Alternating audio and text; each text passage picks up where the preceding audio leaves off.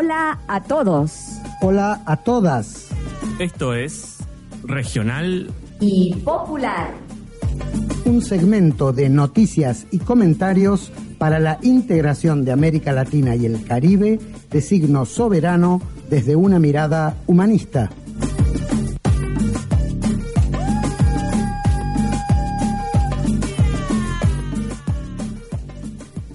Hola, muy buenas tardes amigos y amigas. Hola Javi, hola Lucas. Hola, hola.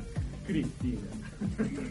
Un nuevo programa nos reúne con la alegría de estar junto a ustedes, junto a los amigos, recorriendo todos los caminos de Latinoamérica y el Caribe, para conocer y recuperar un pasado común, valorar este presente que nos hermana y transitar juntos hacia un futuro luminoso.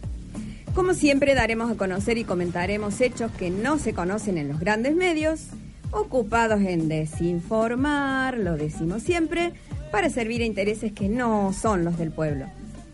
Por nuestra parte, desde una mirada humanista, destacando las manifestaciones no violentas y resaltando todo lo que represente avances en la integración regional y el crecimiento de los habitantes de nuestras naciones.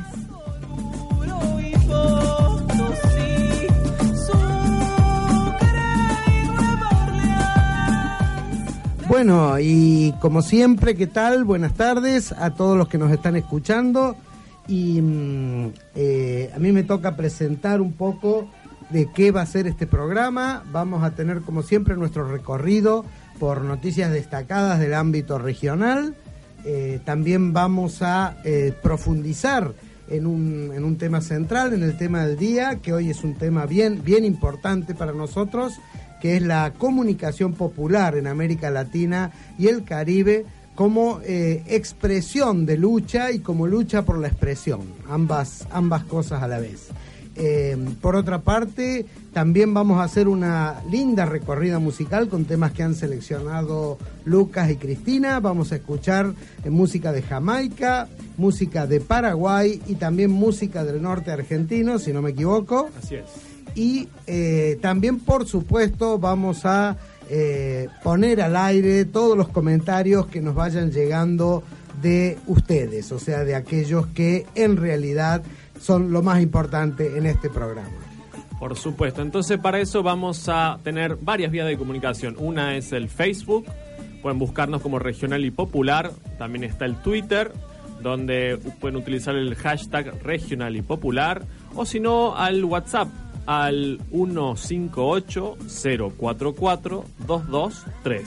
También eh, hay una línea fija que pueden llamar y charlamos si, si se animan, que es el 460-4728. ¿Qué les parece, chicos? Muy bien. Bien, son buenas vías, ¿no? Tenemos como estamos bastante cubiertos. Eso, eso. Si, si nadie nos escribe o nadie nos conecta es porque nadie nos escucha. Sí, es, es eso muy es así. Bueno, ahí hemos pensado una pregunta, como el lunes pasado, que nos gustó la respuesta que, tuvimos de ustedes.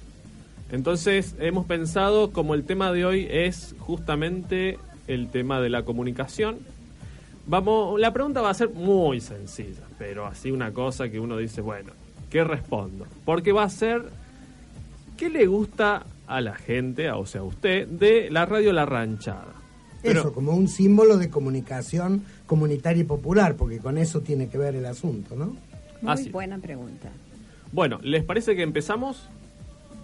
Le demos. Destacados regional.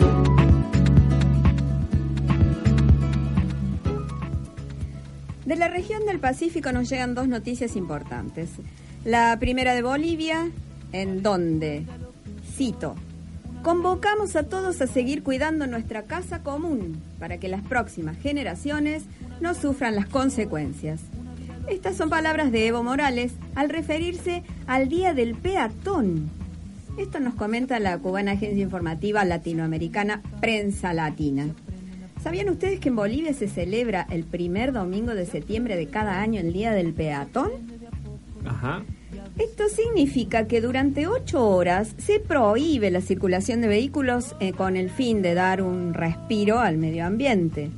¿A qué hora? ¿De, por ejemplo, de una a nueve de la mañana o cómo? No, en el horario en que más se, se utilizan los vehículos, que sería durante el día. Ah, no por bueno. Está durante bueno, el entonces. día. Porque según estimaciones, el 50% de la contaminación de la ciudad de La Paz proviene del parque automotor. Y esta jornada es aprovechada para organizar campeonatos de fútbol, carreras pedestres, gimnasia al, aire libre y otras actividades deportivas y recreativas. Interesante.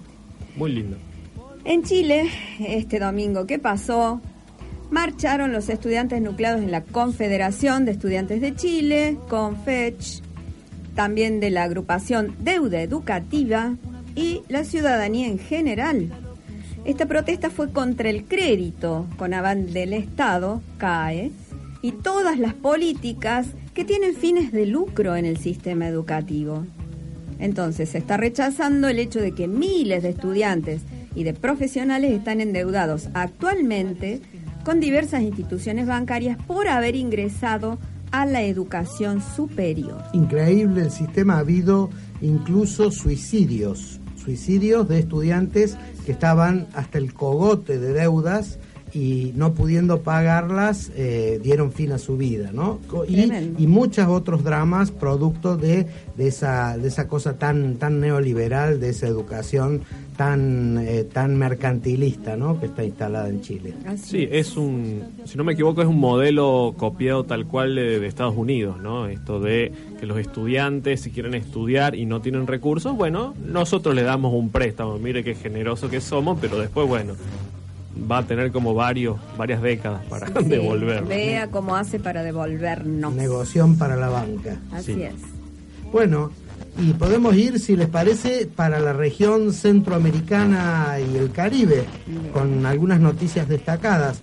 Eh, lamentablemente traemos una mala hoy.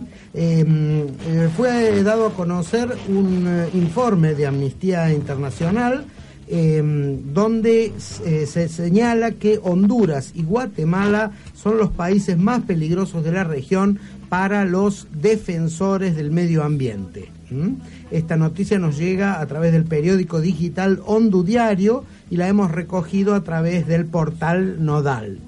Honduras y Guatemala se han convertido en los países más peligrosos y mortales para los activistas ambientales y defensores de los bienes y recursos naturales, denunció este jueves el organismo civil Amnistía Internacional. Ocho defensores y defensoras de los derechos humanos que trabajaban en cuestiones relativas a la tierra fueron asesinados en Honduras y diez en Guatemala lo que convierte a estos países en las naciones con la tasa de homicidio per cápita más alta de la región. A ellos se suman, según el informe titulado Defendemos la Tierra con nuestra sangre, una oleada de amenazas, cargos infundados, campañas de difamación y otros intentos de agresión física. ¿Cuántos defensores y defensoras más de derechos humanos como Berta Cáceres, que fuera asesinada hace seis meses, tienen que morir para que las autoridades actúen protegiendo a las personas que defienden nuestro planeta? La falta de justicia contribuye a la atmósfera de miedo e impunidad que facilita estos crímenes, señaló la directora para América de Am- Amnistía Internacional, Erika Guevara Ross. Sí, realmente algo muy preocupante, ¿no? Gente que lo pone lo mejor de sí para ayudar a su comunidad y bueno, al eh, enfrentarse a estas grandes corporaciones sufren estos accidentes raros o asesinatos directamente, ¿no? Que siempre se explica que fue un robo, etcétera, etcétera, pero no, es como No es creíble. no es creíble. No, no, no. Para y además nada. son comunidades que se ven avasalladas en, en todos sus recursos, en todos los recursos naturales de los que se valen para su existencia por estos negociados muchas veces entre los gobiernos locales y las empresas extranjeras, ¿no? Así es, así es. Por ejemplo, ayer se dio a conocer un- una entrevista al, digamos, al mexicano que estaba en la lucha eh, junto con Berta Cáceres, donde él afirma que eh, efectivamente habría gente del gobierno vinculada al asesinato de Berta y que por eso no, eh, no avanzan las investigaciones, ¿no? Bueno, vamos a seguir esto de cerca, no se preocupen. Em, volvemos un poco más al sur, también hablando de grandes corporaciones. Se finalizó la marcha federal en Argentina, esta marcha denominada contra los despidos, los tarifazos y el ajuste implementados por el gobierno de Mauricio Macri. Tuvo su inicio el pasado miércoles desde el norte al sur del país y concluyó el viernes por la tarde en un acto en Plaza de Mayo en Buenos Aires. Este acto, dice un artículo de presencia, fue la, la etapa porteña de una movilización que comenzó en ciudades patagónicas como Comodoro Rivadavia y Esquel en Chubut y columnas que partieron desde Jujuy, Misiones y Mendoza, confluyendo hacia Buenos Aires. Y les traía, dice a la memoria, esto yo era un poco más chico, pero capaz que ustedes me, se, se acordarán, le traía a la memoria una marcha similar que en el año 94 organizó la entonces única CTA contra las políticas de ajuste privatización y extranjerización desplegadas por el gobierno menemista. Me suena, eso sí me suena. Obvio, obvio, el mismo, el, mismo escenario. Em, también impresionante y también el mismo escenario eh, en Brasil, ¿no? Impresionante el despliegue de las marchas populares que se vienen dando prácticamente diariamente. Ayer en, en, varias ciudades de Brasil, la más grande por supuesto en San Pablo, que llenó la avenida Paulista. Eh, y también en, su fase final fue reprimida y la gente salió a la calle pese a la prohibición de la Secretaría de San Pablo de que, de que fuera permitida esta marcha. Es decir, la gente no se banca esta, este golpe que se ha producido en Brasil, donde ha asumido un gobierno ilegítimo. Eh, así que eh, es de esperar que esta resistencia popular siga, continúe y aumente más todavía cuando este nuevo gobierno comience con sus medidas. Polvo de estrellas.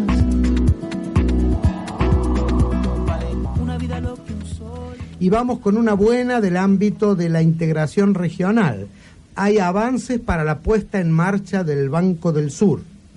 La información la trae el Foro de Comunicación para la Integración de Nuestra América a través de la Agencia Latinoamericana de Información ALAI.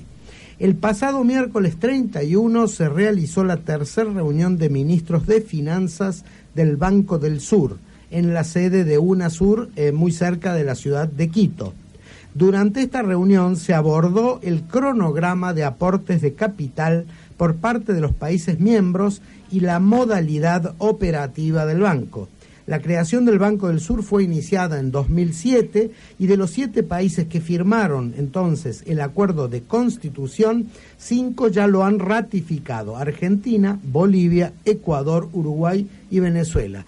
Para que nuestra audiencia se acerque un poco a qué significa para la integración regional esto de la fundación y el avance y el desarrollo del Banco del Sur. El Banco del Sur está pensado como un banco de inversión orientado a apoyar obras de integración suramericana, como por ejemplo obras viales, ferroviarias, eh, un anillo de fibra óptica para telecomunicaciones en la región, eh, el, digamos, el desarrollo de un sistema eléctrico integrado o planes de integración en salud y educación en beneficio de las poblaciones. O sea, en vez de eh, ir a pedir plata a bancos eh, internacionales o bancos privados extranjeros pagando los intereses del caso, la idea es tener un banco de inversión latinoamericano que pueda ayudar a financiar estas obras. Aparte sería, perdón, solventado por los mismos gobiernos de la región. Claro, más allá del capital inicial aportado por los países, que comenta la noticia, se aspira a atraer la inversión de capitales latinoamericanos que actualmente están fuera de la región. Ah. El que va a ser el director del Banco del Sur, eh, con el que seguramente mm, en el día de mañana tengamos una entrevista eh, radial, se llama Andrés Arauz, es el actual ministro de, eh, ministro de Talento Humano del gobierno ecuatoriano. Eh, Arauz señaló que hay más de un billón de dólares en capitales latinoamericanos que están fuera de la región y que ellos aspiran a atraer. Dice la noticia por último que en la reunión se revisó el estado de ratificación del convenio constitutivo por parte de Brasil y Paraguay que, eh, digamos, todavía no han ratificado eh, su, su adhesión definitiva y tampoco han dicho cuándo van a aportar el capital inicial que se necesita. Em, y se invitó a Colombia, Chile, Guyana, Perú y Surinam a adherir a esta iniciativa regional. Vemos con, con mucho agrado que sin prisa, pero sin pausa avanza la conformación de este banco tan importante, ¿no? Ojalá, ojalá, hay que ponerle fichas. Muy Así bien. es. Bueno, vamos con un temita musical, algo de Ricardo Vilca. ¿Qué les Un genio parece? él. Muy bien.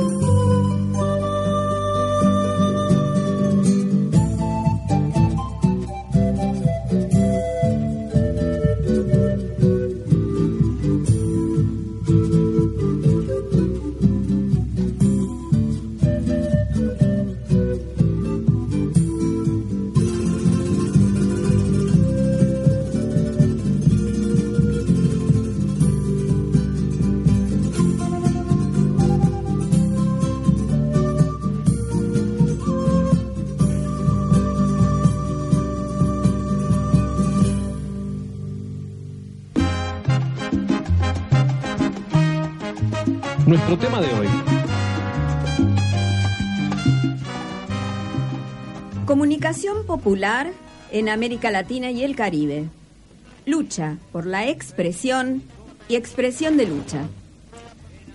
El pasado 2 de septiembre concluyó en Buenos Aires, Argentina, el segundo encuentro de comunicación campesino-indígena, Territorio en Movimiento, Voces Múltiples, que había comenzado el martes 30 de agosto, organizado por la Defensoría del Público de Servicios de Comunicación Audiovisual.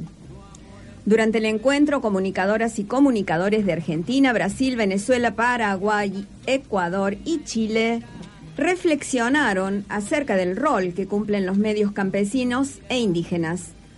Uno de sus propósitos más importantes fue profundizar los intercambios y la articulación entre integrantes de proyectos de comunicación de Argentina y América Latina.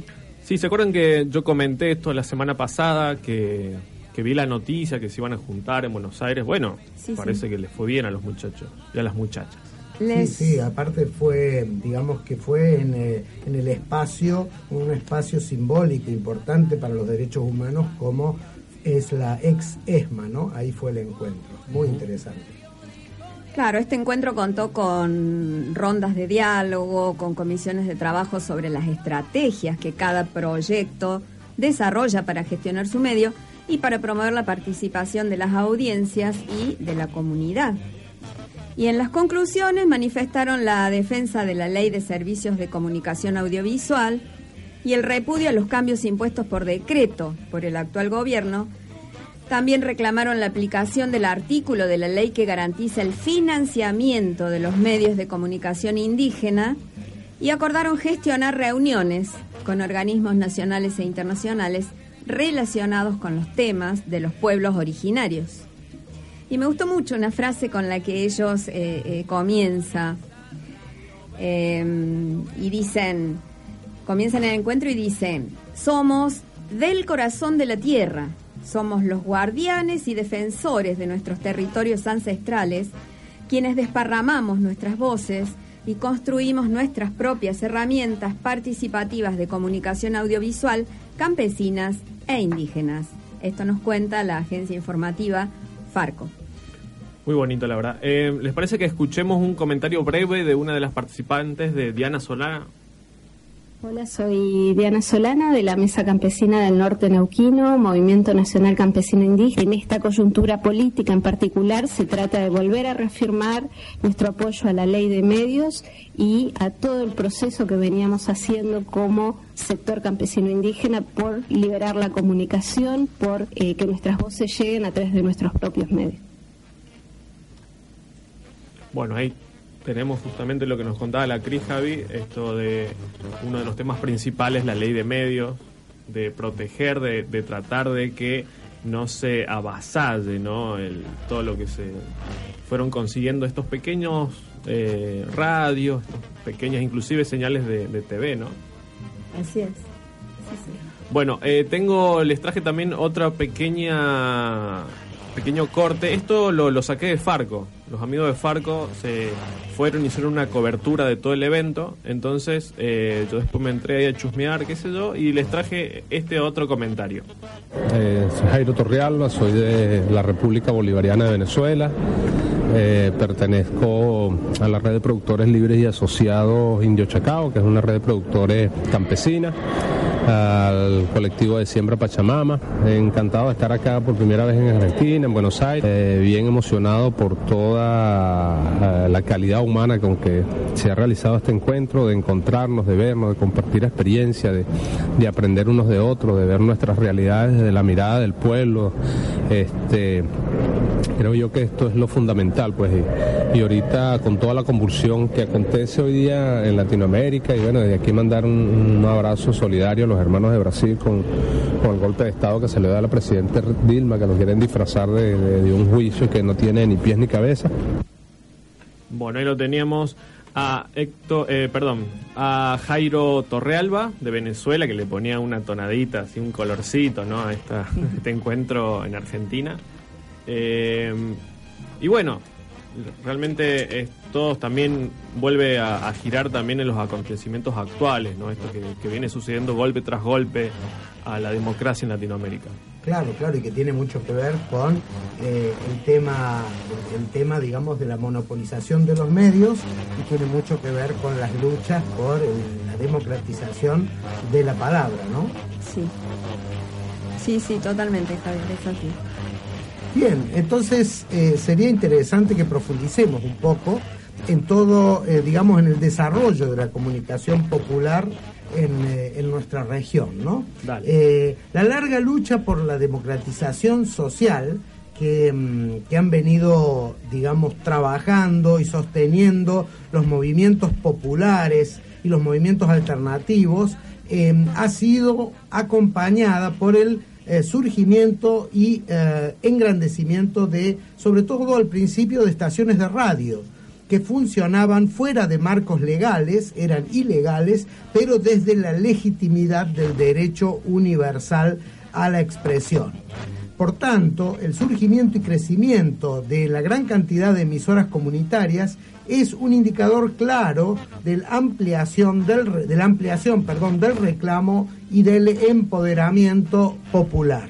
Sí, aparte se ve como la necesidad ¿no? de, generar esto, estos proyectos. Claro, claro, porque han sido siempre una forma de expresión de las reivindicaciones de, de los pueblos, de la gente misma. ¿no? Según la Asociación Mundial de Radios Comunitarias, AMARC, estos medios surgen de las comunidades cuando éstas sienten la necesidad de dejar de ser consumidores pasivos de información para convertirse en protagonistas, en generadores y portadores de sus culturas.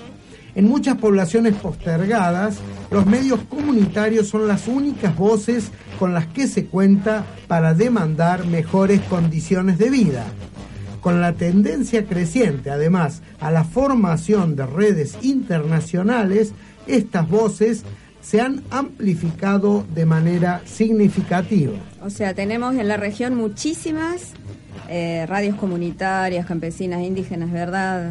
Lucas. Sí, por, además han, han, hecho como muchos esfuerzos para crear redes, ¿no? Porque justamente la, en, la, en, esto de la unión hace la fuerza, son todos eh, organizaciones muy pequeñitas, pero con mucho empuje. Y con esta cosa de realmente hacerlo por, por una necesidad real. Hay un par de datos, si quieren que les tire, porque cuando estuvimos investigando y resulta que, por ejemplo, en, Brasil hay 4.641 radios comunitarias. Eh, Impresionante. ¿Qué número?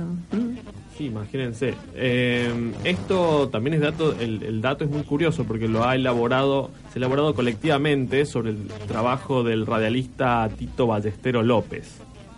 Es como que se han visto también en esto de, ver cuántos son, ¿no? Claro. Eh, por el lado de Venezuela, la proporción es similar a la de Brasil. Obviamente es mucho menor, pero eh, hay aproximadamente 680 radios comunitarias también. Sí, ambas representan, tanto en Brasil como en Colombia, casi la mitad de los medios que hay en, los países, ¿no? Brasil y Perdón, Venezuela. Brasil y Venezuela, sí, sí, sí. Sí, en Colombia, bueno, también va por ahí el asunto, hay 734 radios comunitarias, eh, que es de las que hay la noticia, digamos. En Bolivia, por otra parte, se la considera pionera en el desarrollo de emisoras ligadas a las luchas populares, ¿no? Ya desde las radios mineras de los años 50, yo no tengo memoria de eso, no sé si algún radio escucha. No, yo tampoco. Eh, que resistieron los embates de las dictaduras, ¿no? Sobre todo, esta, este tipo de radios. Después en Nicaragua las radios rurales tuvieron también roles decisivos, por ejemplo en la revolución sandinista. Vos, Javier, nos habías comentado un poco de eso la, la vez pasada. Sí, sí, claro, claro, claro. Yo estuve, estuve en... Eh, ¿La revolución sandinista? casi, casi, casi, pero bueno, no es, no es un tema que, que tengamos que hacer público acá. pero sí he estado en, en varias radios rurales eh, de Nicaragua y son el medio más importante del que se nutren eh, las, las comunidades eh, indígenas y rurales en, en Nicaragua. Sí, Paraguay también, por suerte, tiene unas 200 radios. Bueno, en Argentina, Chile y Uruguay también se ha ido sembrando, digamos, ¿no? El, el, poblado de, de, de, este tipo de, de proyectos. Claro, porque Argentina, Chile y Uruguay no son países rurales, ¿no? Uno puede suponer y así es que en primera medida la radio es muy importante eh, para los sectores rurales. Sin embargo, em, se ha trasladado, se ha amplificado la voz popular, la voz comunitaria en países menos ruralizados, en países más urbanos, como, o sea, tiene una gran extensión de tierra, pero digamos que demográficamente la densidad poblacional es mucho más urbana tanto en, para, en Uruguay, en Argentina o en Chile. Entonces, eh, también es, es muy grande el mapeo de eh, emisoras comunitarias surgidos en estos países. Así es, porque se han trasladado a los barrios, por ejemplo, en donde eh, la gente genera noticias, las expresa y las, las da a conocer al resto de los habitantes de esos lugares, ¿no? Y mm, hablando de las radios, decimos toda esta información, pero más reciente han sido las televisoras comunitarias, que se han, eh, se han desarrollado y han tenido un gran impulso a partir de la década del 70. Alcanzaron un notable desarrollo en Chile, en Colombia, también en Venezuela, pero eh, con características muy, muy diversas, ¿no? Claro. Eh, las primeras en muchos casos eh, son más cercanas a un modelo comunitario comercial, mientras que la mayoría de las eh, esto lo hablamos en, en Chile y en Colombia, ¿no? Pero en Venezuela tuvieron un gran empuje a partir de la revolución bolivariana impulsada por eh, Hugo Chávez. Sí, vamos a, a estar escuchando la palabra de Pablo Kunich en el próximo bloque. ¿Les parece que hagamos una, una tandita? Vamos a, a rumiar un poco esto que hemos estado charlando. Perfecto.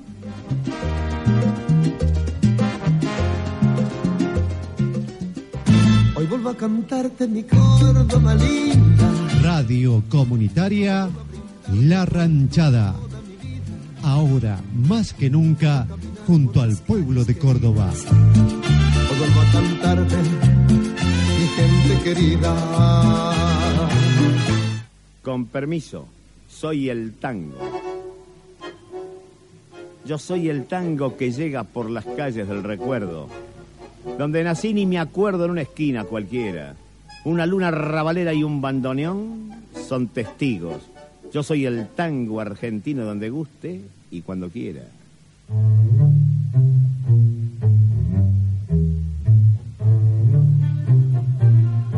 Con permiso, soy el tango, con la compañía de Sandra y Oscar.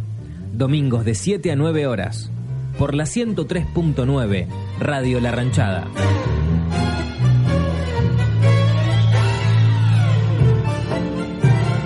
Tangos, valses y milongas. Un espacio para la música ciudadana. Los esperamos. Pedí tu tema al 460 4728.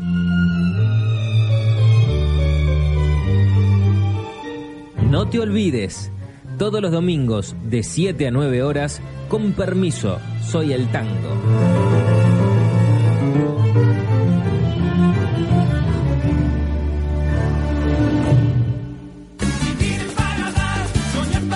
De lunes a viernes de 9 a 13 horas te invitamos a compartir juegos, regalos, noticias, música y la mejor onda, La Despensa. La Despensa. La radiorrevista comunitaria de La Ranchada. Sumate todos los días desde las 9 de la mañana con la conducción de Javier Díaz y equipo.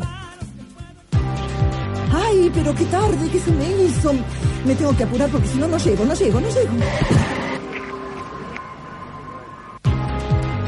No, pero seguro, ¿qué problema? Eh, bueno, vamos a encontrar una solución. Bancame ahí que en dos minutos estoy con vos. Bueno, vos ahora te tenés que ir. Sí, pero yo quiero hablar de esto ahora. Cuando llegue a casa te llamo. Tres de cada diez muertos en el tránsito son peatones. Cruzá siempre por la senda peatonal o esquina, respetando los semáforos. Allí, todos los vehículos deben darte prioridad. Luchemos por la vida. 103.9 Radio La Ranchada.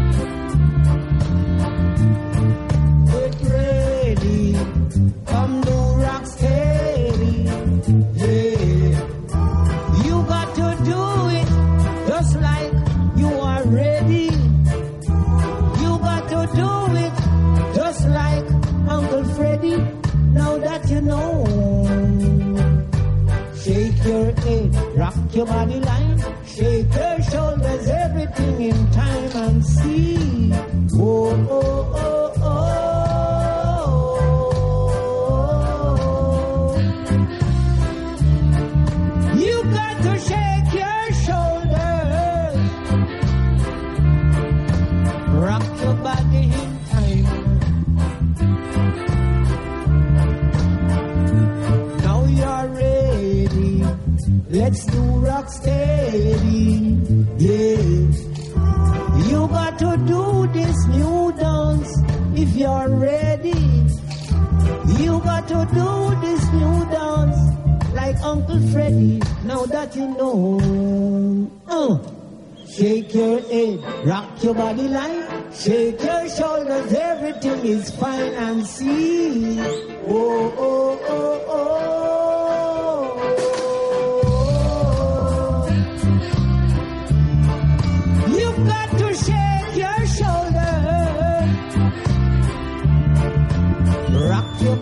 In time. Ball up like a ball of twine. Now you're ready. Come do rock steady. Yeah. You got to do it just like Uncle Freddy. You got to do this new dance. Now you're ready. If you don't know,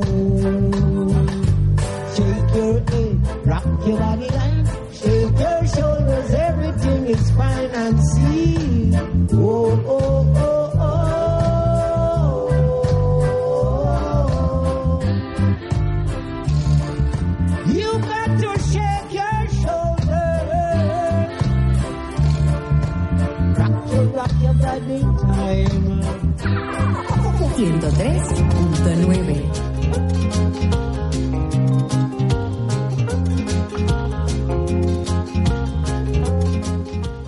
Bueno, volvemos, estamos en Regional y Popular. Acabamos de escuchar Scully de Jamaica, de All Stars Live, un rocksteady sería, ¿no? Es como un, un estilo muy particular de ese país caribeño que lamentablemente siempre se lo, se lo pone como que está del otro lado, ¿no? Pero siguen siendo hermanos latinoamericanos. Sí, caribeños por lo menos, hermanos caribeños, Sí, sin sí, duda. sí, sí. Así que hicimos un, esta vez pusimos un temita que no estaba en español, pero para darles un, un guiño a los hermanos jamaiquinos, a ver si no, si se viene más para acá también, ¿no? Si nos enseñan a correr, ¿no? Porque son buenos corriendo.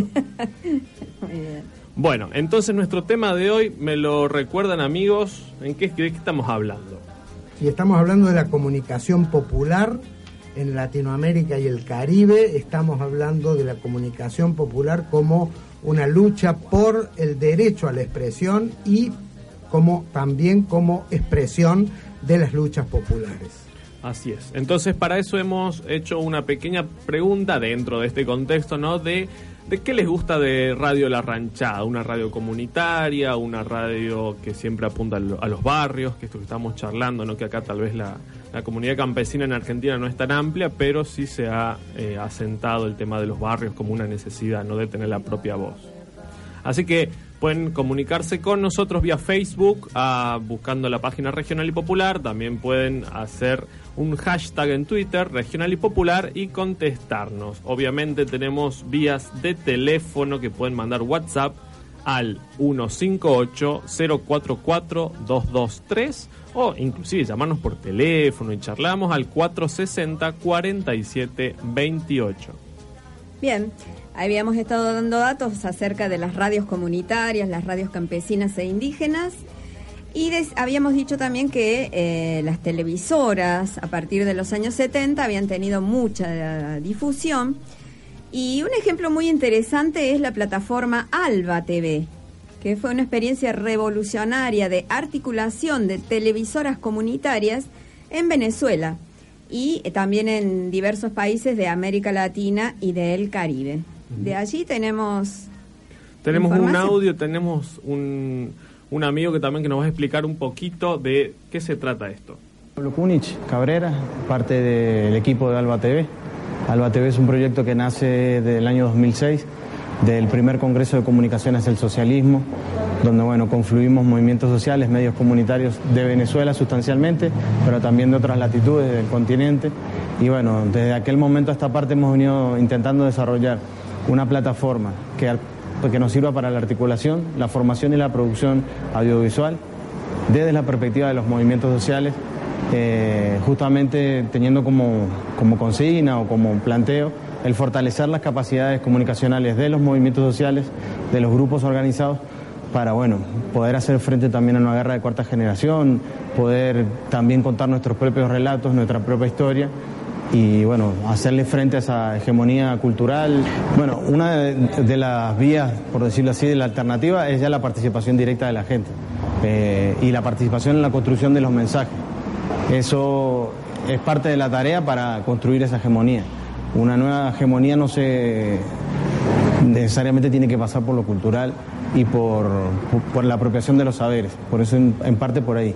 Por otro lado, también construyendo una agenda común para responder a, la agenda impuesta por los llamados grandes medios de comunicación.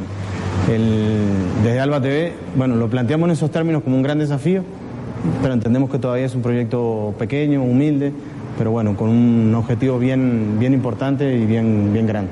Parte de la propuesta que hacemos como alternativa tiene que ver con, con la construcción del mensaje, pero también con, con un trabajo colectivo.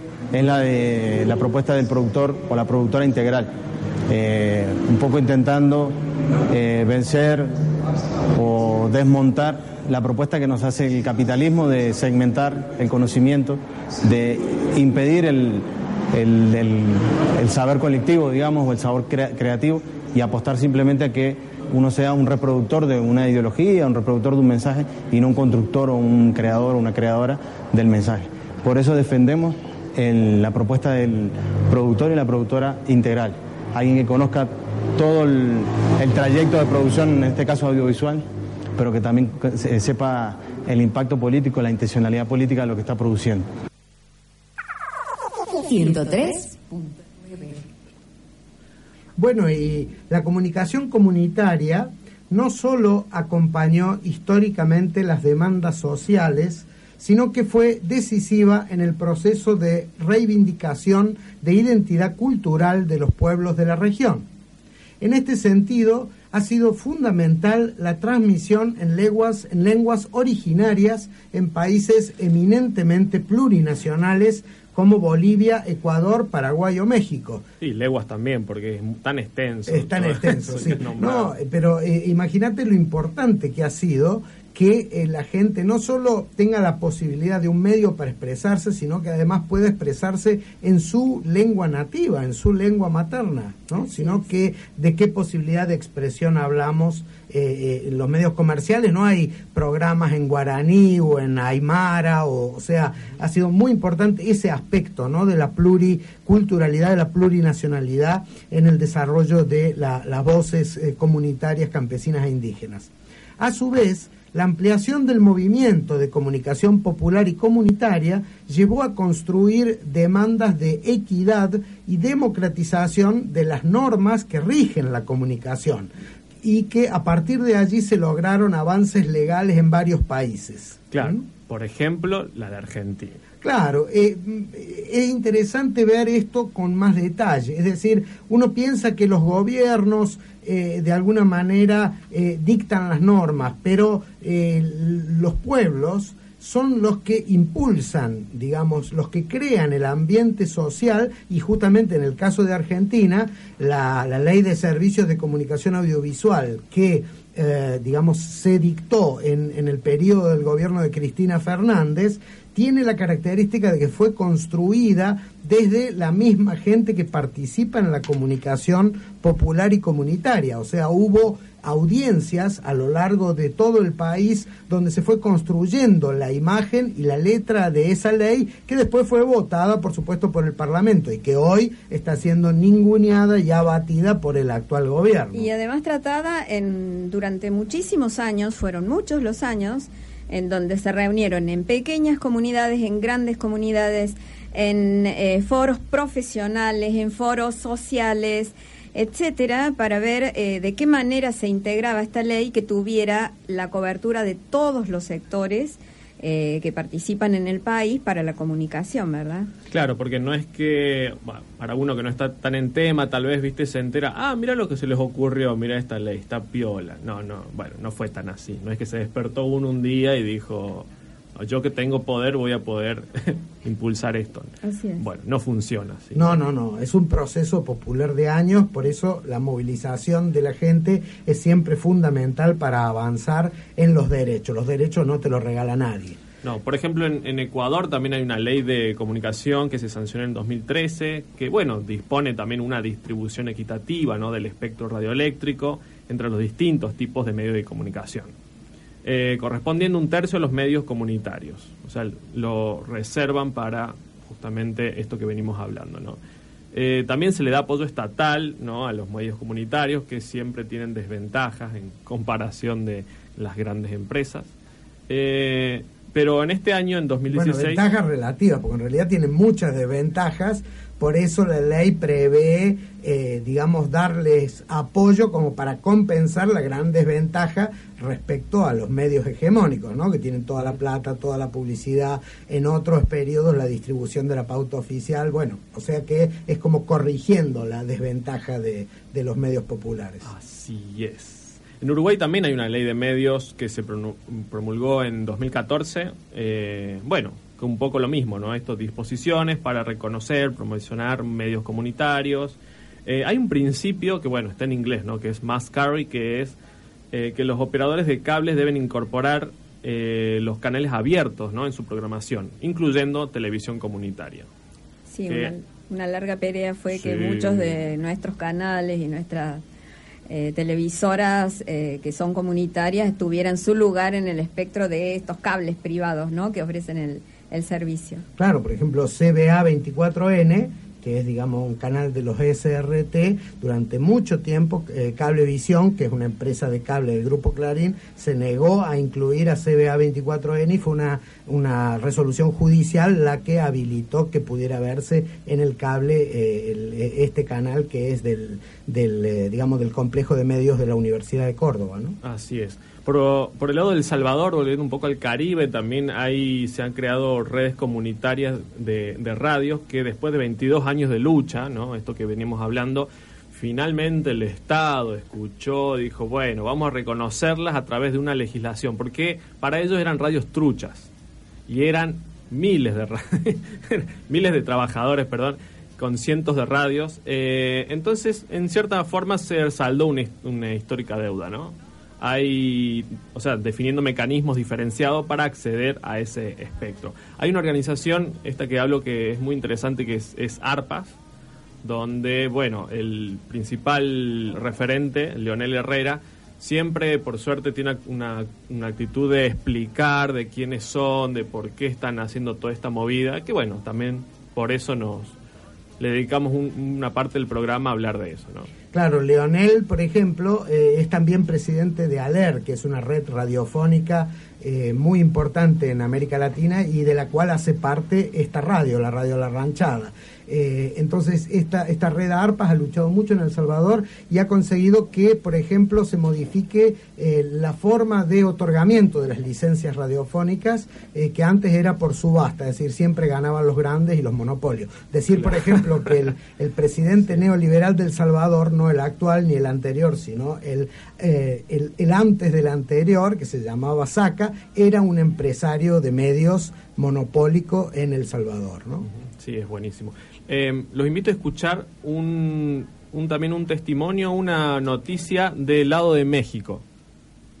Enero, Bilal 2014, con la balíticas en siempre pendiente. Oriundo de Chamula, Chiapas, Manuel Gómez soñó desde niño ser locutor y servir a su pueblo, dándoles voz en los medios de comunicación. Hoy transmite la vida comunitaria, creencias, costumbres, diversidad lingüística y pluralidad religiosa de los pueblos originales de los Altos de Chiapas. Sobre todo cuando se les da voz a ellos. Ellos nunca han sido noticia, siempre están acostumbrados de escuchar la noticia tradicional de, de la ciudad hacia allá, le tiramos las notas hacia allá, pero nunca ellos se escuchan, nunca ellos son parte de la noticia. Por ejemplo, una inauguración de la comunidad nunca sale en la noticia. Voces de nuestro pueblo se escuchan en los 27 municipios que conforman los Altos de Chiapas y cuenta con ocho colaboradores. Cinco de ellos son hablantes de lengua tzotzil y tres de celtal. A través de este programa, hablantes de lenguas maternas se mantienen informados sobre los acontecimientos actuales y de interés nacional e internacional. Con información de Gustavo López, 10 Noticias. 103.9. Bueno, vamos terminando, vamos a poner una canción de, de tempranos que se llama El mensaje, es esta gente es paraguaya y a mí personalmente me gusta mucho. Así que los invito a escuchar.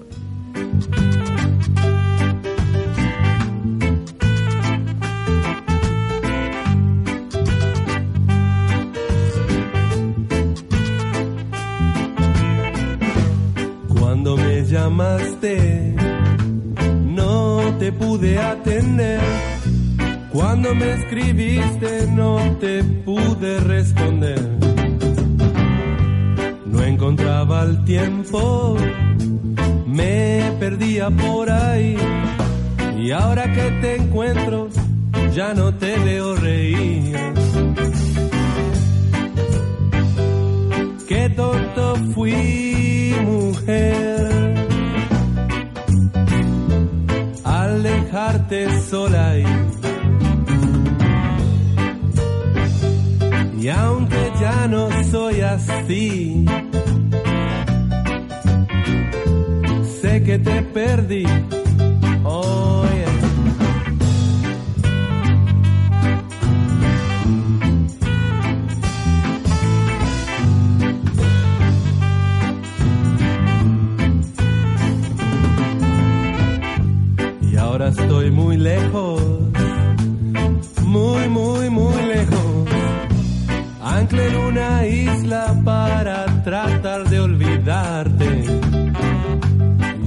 Bajo la sombra, un mensaje me llegó. En la nube tu sonrisa y no pudo ser mejor. Qué tonto fui, mujer,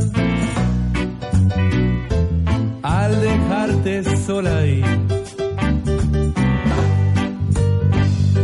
Y aunque ya no soy así, que te perdí. Rocksteady Original.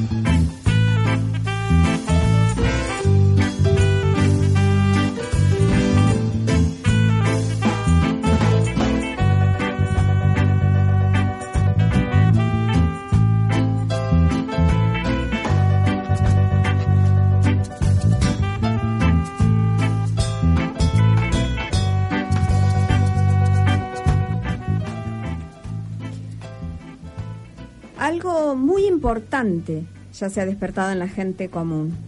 Cada vez más personas son las que se sienten protagonistas de la comunicación. Emiten señales, sobre todo a través de las redes sociales. Y este es un punto muy importante. A diferencia de otras épocas, a la gente no le basta con consumir información, sino que también quiere ser productora de noticias y generadora de opinión. Sí, así es. Además es que la comunicación es clave, ¿no? Del futuro. Eh, sobre todo ahora que hay tanta tecnología, está al alcance de todos, ¿no? Esto de poder comunicarse. Eh, no sé si les parece que esto permite y alienta la participación activa de la población, ¿no? Hablando esto de lo pasivo. Sí, sí. Creando nuevos lazos sociales y ampliando las agendas a temas soslayados por la comunicación monopólica, ¿no? Eh, por eso, desde este humilde lugar, abrazamos de aquí a los miles de comunicadores y comunicadoras con quienes construimos ese futuro diariamente. Exacto. Fenómeno. Así es, un abrazo para todos ellos. Todo nuestro reconocimiento. Bueno, eh, voy a leer muy rápidamente los mensajitos que nos han mandado porque son varios y nos estamos quedando, me parece, sin tiempo. Hay gente que es como demasiado optimista, ¿no? Que nos ha dicho, por ejemplo, Gerardo dice, eh, a mí me gusta regional y popular, dice, pidan más horas. No, bueno, no sé. o sea, estamos más horas todavía. Eh, nos manda saludos Carlos Verón, también desde Buenos Aires, que siempre nos escuchan por radiolarranchada.com.ar, nos escuchan por la web. Eh, y también Orlando el Remisero nos manda saludos, que nos escucha todos los lunes. Así es, nos manda saludos y nos dice que, bueno, adelante con, con nuestras cosas. Eh, nos recuerda siempre. Mira vos, qué bueno. Un abrazo, un abrazo para el remisero Orlando. Bueno, eh, Entonces, damos por terminado esta cuestión de la comunicación.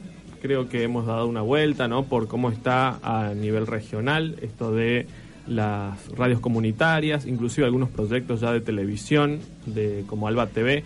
El Alba TV está por internet, obviamente, es creo que albatv.org. Ujú, así Hay- es. Hay bastantes programas ahí.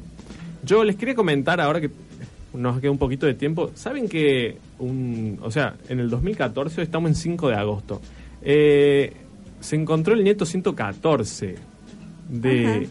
la Abuelas y Plaza de Plaza de Mayo, y justamente fue la de Estela de Carlotto.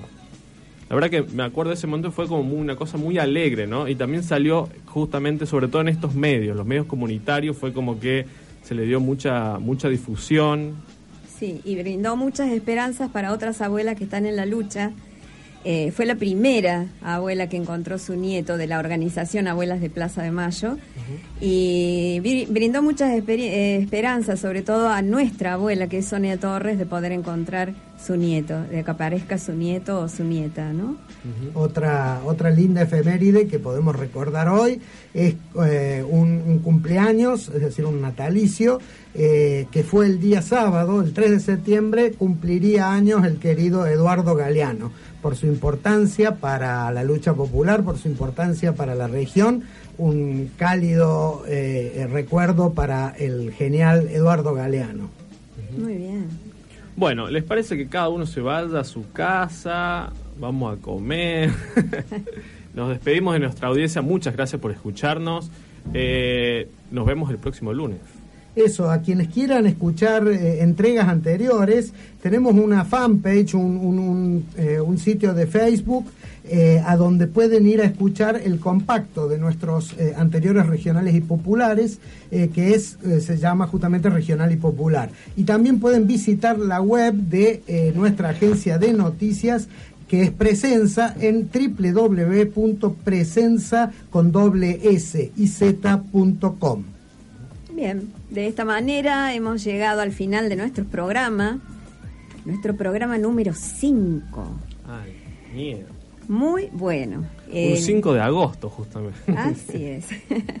en los controles, como siempre, estuvo Fernando Olmos. Gracias, Fer. Como siempre. En la producción, locución y musicalización estuvimos Lucas Robaldo, Javier Tolcachier y Cristina Vergara. Bueno, adiós para todos. Paz. Fuerza. Y alegría. Esto fue Regional y popular.